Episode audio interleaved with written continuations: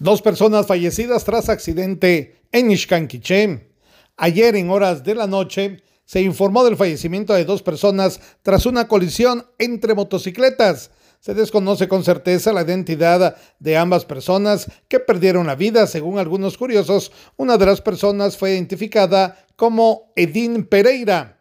El hecho se registró en cruce hacia aldea San Juan Chactelá, zona número 2 de Playa Grande bomberos voluntarios se hicieron presentes al lugar de los hechos. Desde Emisoras Unidas Quiché, en el 90.3 reportó Carlos Recinos, primera en noticias, primera deportes.